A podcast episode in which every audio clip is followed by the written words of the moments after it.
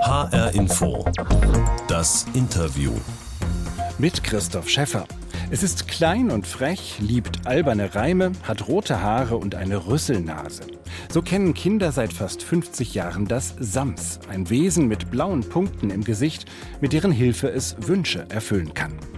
Erfunden hat das Sams der Schriftsteller Paul Maar, der mit seinen fantastischen Figuren schon mehrere Generationen von Kindern begeistert hat, in aller Welt.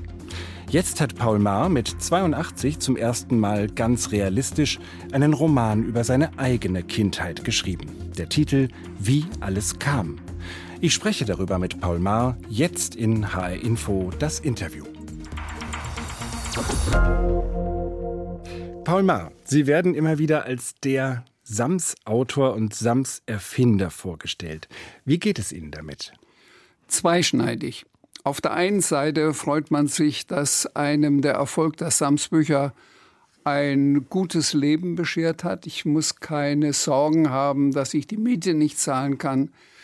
Andererseits ist es ein bisschen ärgerlich, wenn ich immer nur in allen Bibliotheken, bei allen Lesungen vorgestellt werde als der Sams-Autor, obwohl ich doch mindestens 50 andere Bücher auch geschrieben habe. Mhm. Ja. Das Sams wird ja jetzt bald 50. Das erste Sams-Buch ist 1973 erschienen. Und trotz dieser Ambivalenz, die Sie wahrscheinlich auch schon ein bisschen länger empfinden, haben Sie mit Abständen von mehreren Jahren doch immer wieder neue Sams-Bücher gemacht. Gerade ja. ist der zehnte Band erschienen, das Sams und der blaue Drache. Warum sind Sie dem Sams trotz allem so treu geblieben? Ist das nur das gute Leben, was Ihnen diese Millionenauflage Nein. ermöglicht? Nein, auf keinen Fall. Äh auf der einen Seite drängen mich Kinderbriefe, wann kommt ein neues Samsbuch? Ein Mädchen schrieb, Hallo Paul Ma, ich werde sehr weinen, sehr unterstrichen, wenn du kein weiteres Samsbuch schreibst. Aber es ist auch so, dass mir manchmal ganz plötzlich eine Idee kommt und ich denke, schade, dass ich gesagt habe, ich werde kein neues Samsbuch schreiben. Jetzt, Sie haben das ja öfter schon angekündigt, das ist ich das letzte das schon nie öfter wieder. mal angekündigt, mhm. ja.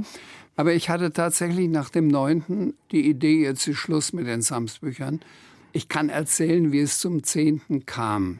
Es gibt einen deutschen Meister im Kunstdrachenbau, Peter Hespeler heißt er, der kam auf die Idee, einen drei Meter hohen Samsdrachen zu bauen, hat ihn mir vorgestellt. Der flog auch schön. Und nachdem ich so begeistert war, hat er auch noch Frau Rotkohl und Herrn Taschenbier als Flugdrachen gebaut. Herr Taschenbier ist etwa haushoch. Also der ist, glaube ich, vier oder fünf Meter lang und fliegt trotzdem. Und als ich fragte, wie kann ich mich erkenntlich zeigen, da sagt er, hm, schreib einfach noch ein neues Samsbuch und dann kommt einer von meinen Drachen vor. Und ich sagte, gut, ich schreibe ein Samsbuch mit Drachen, aber du wirst dich wundern. Er dachte natürlich an einen Drachen, der aus Papier oder Stoff ist, am Himmel fliegt. Aber es wurde dann eben ein echter Drache.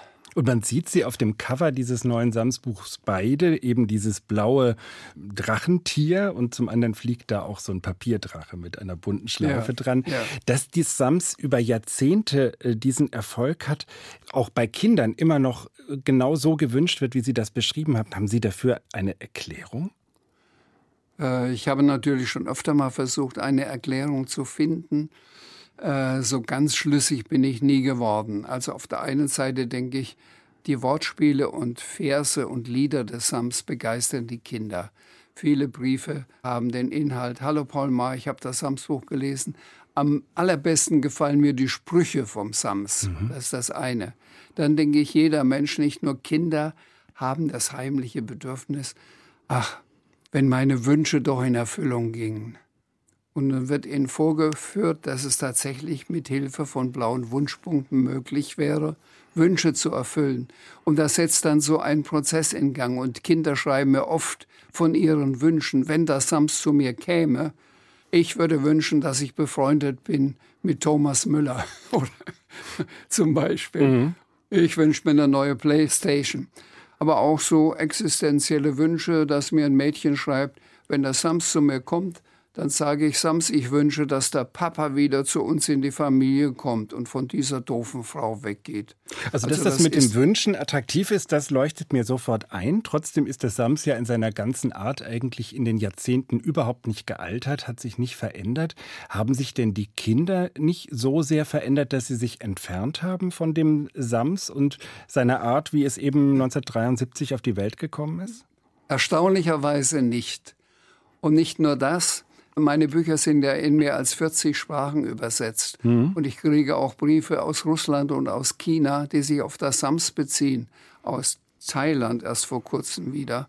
Die Geschichte scheint dort genauso anzukommen und angenommen zu werden wie bei uns im deutschsprachigen Raum.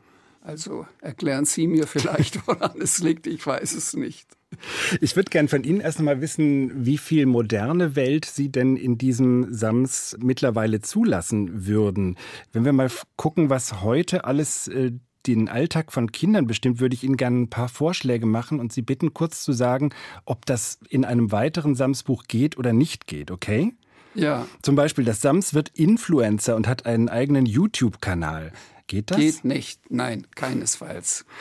Oder das SAMS entwickelt einen Impfstoff gegen das Coronavirus. Das wäre sehr schön und hilfreich und wünschenswert. Aber ich glaube, da würde ich dem SAMS zu viele Kräfte zuschieben, okay. die es nicht hat. Das SAMS entwickelt eine Wunsch-App fürs Handy. Hm, das könnte schon ein bisschen näher kommen. Jetzt warte ich auf Ihre anderen Fragen, dann sage ich, warum das alles okay. nicht geht. Die letzte. Das SAMS organisiert eine Fridays for Future Demo. Das könnte ich mir vorstellen. Vor kurzem erst habe ich gesagt, bei einer solchen Demo würde das SAMS mitmarschieren, ganz vorne. Mhm. Ich habe versucht, eine poetische Wirklichkeit zu schaffen, wo man nicht weiß, sind das jetzt die 50er, die 70er, die 90er oder die 2000er Jahre. Es gibt einige schon von der Moderne, also Frau Rotkohl hat jetzt ein schnurloses Telefon. Mhm. Gut. Oder ein Freund von äh, Martin Taschenbier ist so ein Fan von Computerspielen. Richtig, mhm. ja. Also da spielt die Moderne schon ein bisschen eine Rolle und trotzdem soll das eine gewisse Zeitlosigkeit haben. Also Handy-App wäre auch nicht so ganz das Richtige. Nein. Das heißt, die reale Alltagswelt von Kindern heute ist nicht unbedingt in allen Teilen Bestandteil dessen, was das Sams und seine Welt ausmacht. Ist es deshalb Fantasy? Hm, nicht unbedingt. Also Fantasy ist es ja insofern, als dass Sams eine Fantasiefigur ist, klar. Aber seine Umgebung ist nicht unbedingt Fantasy, sondern Nostalgie. Paul Maar in HR Info das Interview. Herr Maar, Sie haben jetzt nach äh, 50 Kinderbüchern mit überwiegend fantastischen Gestalten oder vielen fantastischen Gestalten einen Roman geschrieben, der mit ganz realen Personen zu tun hat, und zwar den Personen ihrer Kindheit. Wie ja. alles kam. Roman meiner Kindheit, so heißt das Buch. Was hat Sie dazu gebracht, jetzt mit 82 Jahren über Ihre eigene Kindheit zu schreiben? Ich kann Ihnen erzählen, wie alles kam. Ich ja. hatte genau vor einem Jahr eine Herzoperation das ist ein sehr existenzieller Moment. Das hätte auch schief gehen können und dann hätte man mich auf dem Friedhof wiedergefunden. Ich war dann vier Wochen in einer Reha-Klinik, um mich zu erholen und da hat mich mein Sohn besucht, Michael Maar, der auch schreibt. Und der hat einen Literaturagenten. Im Gegensatz zu mir. Ich habe in 80 Jahren nie einen Agenten gebraucht. Er hat mir seinen Literaturagenten vorgestellt. Wir hatten ein nettes Gespräch und er sagte, Herr Ma, wenn ich nicht Michaels Agent, sondern Ihrer wäre, ich würde Ihnen etwas raten. Sie sollten jetzt nicht ein neues Kinderbuch schreiben.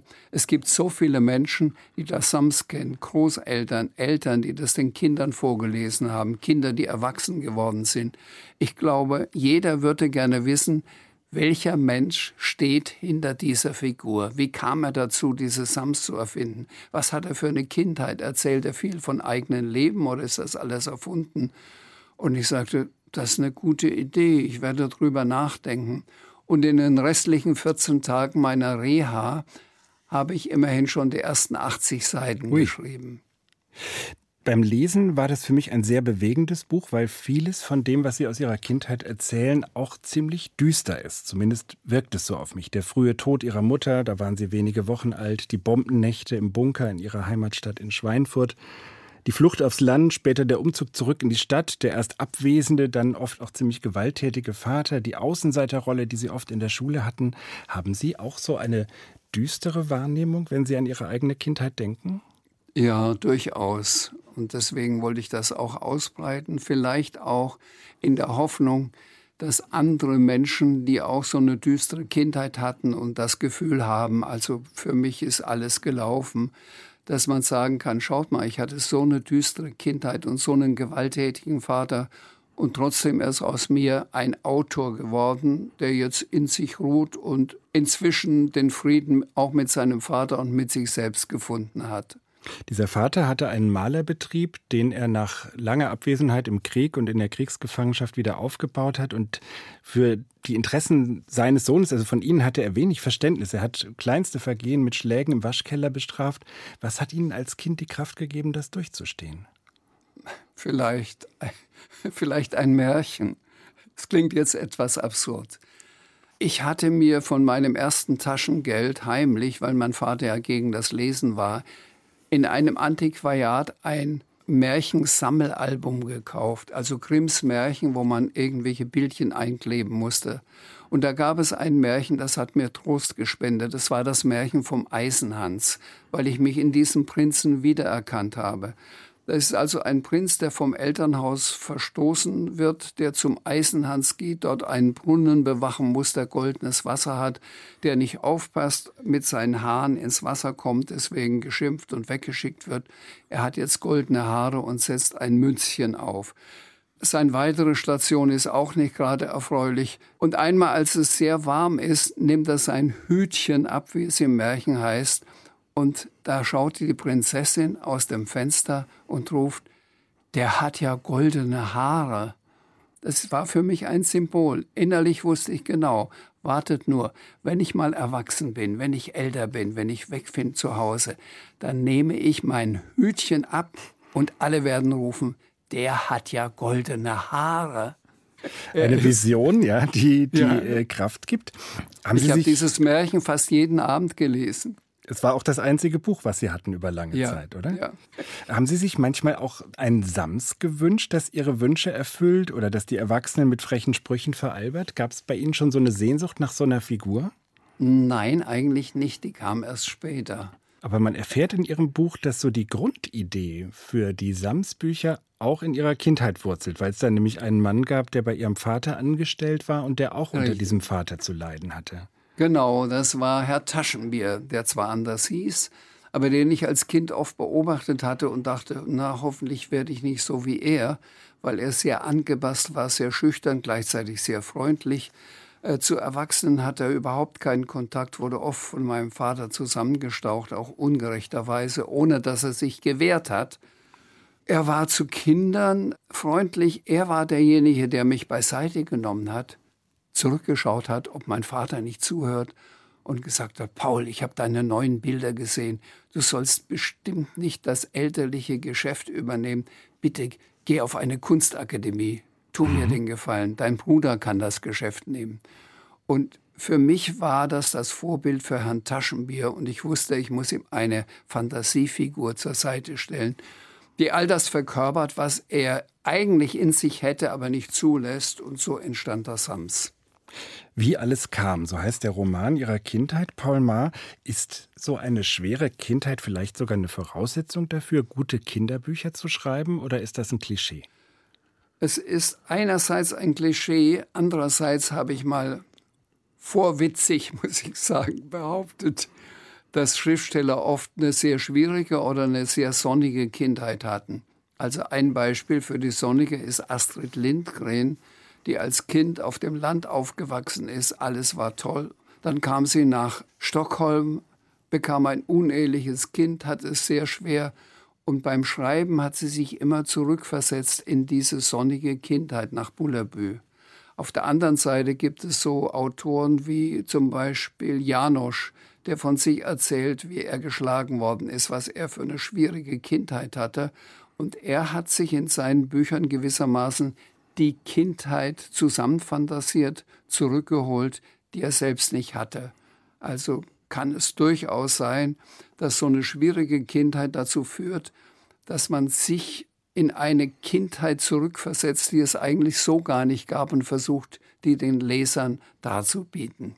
Es gab ja in den 70er Jahren, als das Sams entstanden ist, auch so ein Trend in der Kinderliteratur, der in eine ganz andere Richtung ging. Ausgehend von den 68ern sehr viel gesellschaftliche Probleme, kaputte Familien, Ausbeutung, Unterdrückung, Diskriminierung als Thema von Kinderliteratur.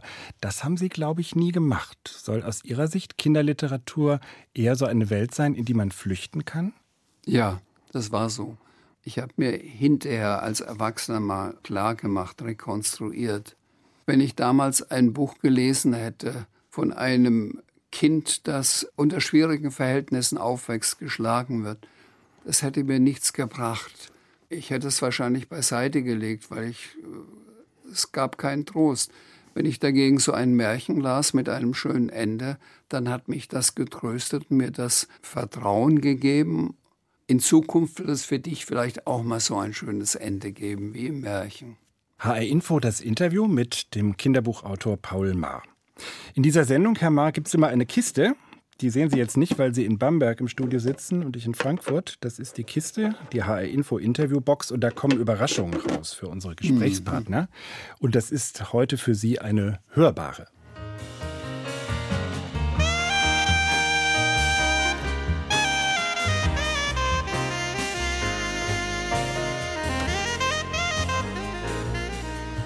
Fällt Ihnen zu dieser Musik was ein? Das könnte Jan Gabarek sein. Ja. Und dazu fällt mir ein, dass Wissen Sie noch mehr über dieses Stück? Nein. Ich kenne äh, kenn viele Stücke von Jan Gabarek, weil ich ihn auch persönlich kenne und auch fotografiert habe. Aber ich weiß jetzt nicht, welches dieser Stücke es ist. Vici Taito heißt das ah, ja, komischer da Titel. Hab ja, da habe ich ja, wenn ich mich nicht täusche, den Umschlag, das Koffer gemalt. So ist es. Ja. Und zwar für die Plattenfirma ECM, äh, ja. ein Label, was heute noch für guten Jazz, aber auch für sehr ästhetisch gestaltete CD- und Plattencover steht. Sie haben da eine bröckelnde Wand äh, fotografiert und ja. dann eben handschriftlich den Titel darauf geschrieben. Wie kam das, dass Sie dafür ECM Plattencover gemacht haben? Die meisten Plattencover hat eine Grafikerin gemacht, Barbara Wojesch heißt sie. Die war mit mir befreundet und als sie das Foto gesehen hat, das ich in Kreta gemacht hatte von so einer bröckelnden Wand, wo man so ganz verschiedene Farbschichten hintereinander sehen konnte, sagte sie, das wäre noch ein hübscher Umschlag, aber dann müsstest du das auch handschriftlich schreiben. Durch sie kam ich auch dazu, dass ich Fotograf für ECM wurde. Ich habe also Keith Jarrett, Jan Garbarek, eigentlich alle ECM-Musiker fotografiert. Ich habe damals gesagt, ich möchte kein Honorar dafür, aber ich möchte immer die Jahresproduktion an LPs. Deswegen habe ich ungefähr ein äh, drei Meter langes Regal, das vollgestellt ist mit ECM-Schallplatten. Wahnsinn. Natürlich Vinylplatten. Dieses Album Vici Taito war für Jan Gabarek, den heute ja sehr berühmten Jazzsaxophonisten, der Durchbruch und offenbar auch für Sie ähm, in der gestalterischen äh, und, und illustratorischen Arbeit, die Sie machen, ein Durchbruch. Sie hatten nach Ihrer Schulzeit an der Kunstakademie studiert, haben auch am ja. Theater Ihrer Schwiegereltern als Fotograf und als Bühnenbildner gearbeitet. Eigentlich wollten Sie damals Maler werden. Was kam dazwischen? Meine, meine Begabung fürs Schreiben und meine Lust, Geschichten zu erfinden. Und irgendwann kam ich auf die Idee, ich könnte auch mal durch die eigenen Kinder angeregt etwas für Kinder schreiben und schrieb Der tätowierte Hund und dachte, das ist ein einmaliger Ausflug in die Kinderliteratur. Aber mein damaliger Verleger, der damals noch lebte, der alte Herr Oettinger, hat mich verpflichtet, sagte, ich mache kein Buch das ein Solitär ist, das einmal erscheint und dann nie mehr. Man muss ein Autor durchsetzen und das kann man erst, wenn man drei, vier, fünf, sechs Bücher von ihm hat. Also bitte schreiben Sie noch ein Buch, sonst äh, veröffentliche ich Ihres nicht. Ich wollte natürlich, dass mein Buch veröffentlicht wird, dann schrieb ich ein zweites, ein drittes und irgendwann war ich auf diese Schiene gestellt. Alle Buchhändler sagten, jetzt kommt bald ein neues Ma-Buch, ja, also nicht, dass ihr auf die Idee kommt, für Erwachsene weiterzuschreiben. Dabei blieb ich auch. Das hat ja dann ganz gut geklappt aus Sicht des Verlegers, Sie auf diese Linie ja. zu verpflichten. Und ähm, da Sie Ihre Bücher auch oft oder meistens selbst illustrieren, auch das Sams äh, geht ja so das Malen und Zeichnen und Schreiben auch ein bisschen ineinander über, wenn Sie zum Beispiel eine Figur entwickeln. Ähm, so war es wohl auch bei dem Sams, als es plötzlich blaue Wunschpunkte bekam. Die sind ja heute ganz wichtig eigentlich für diese ja, Figur. Ja. Wie sind die entstanden?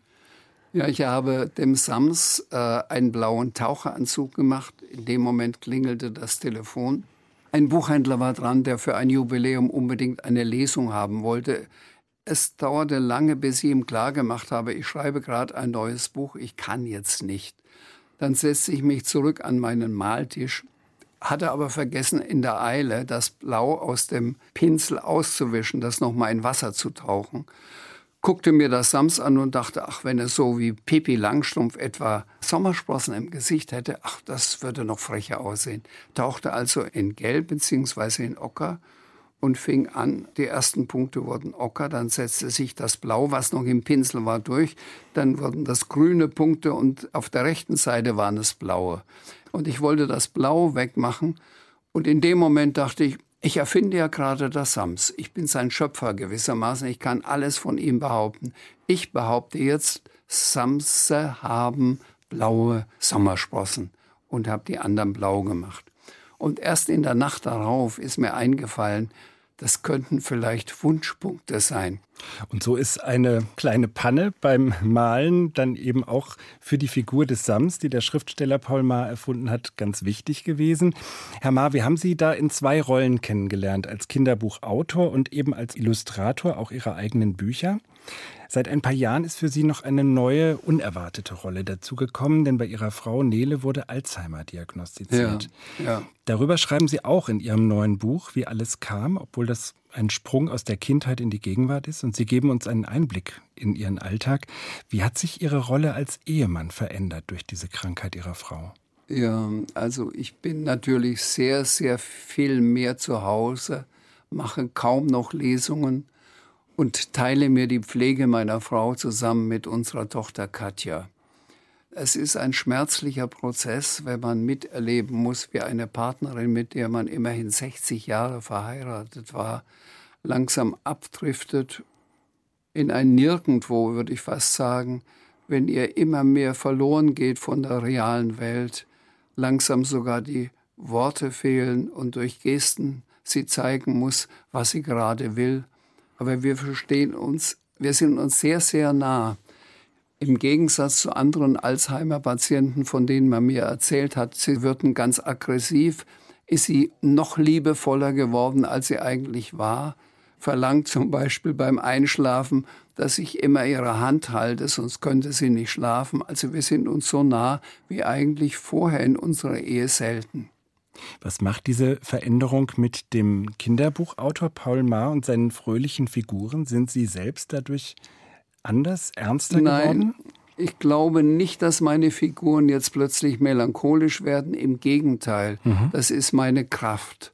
Wenn ich am Computer sitze und mal ein bisschen Zeit habe, weil Katja gerade mit Nele spazieren geht oder sich um sie kümmert und eine neue Geschichte erfinde, dann gibt mir das so eine Kraft, wenn ich dass Sams irgendwelche witzigen Verse singen lasse oder ein Lied mir ausdenke und selber darüber lächeln muss.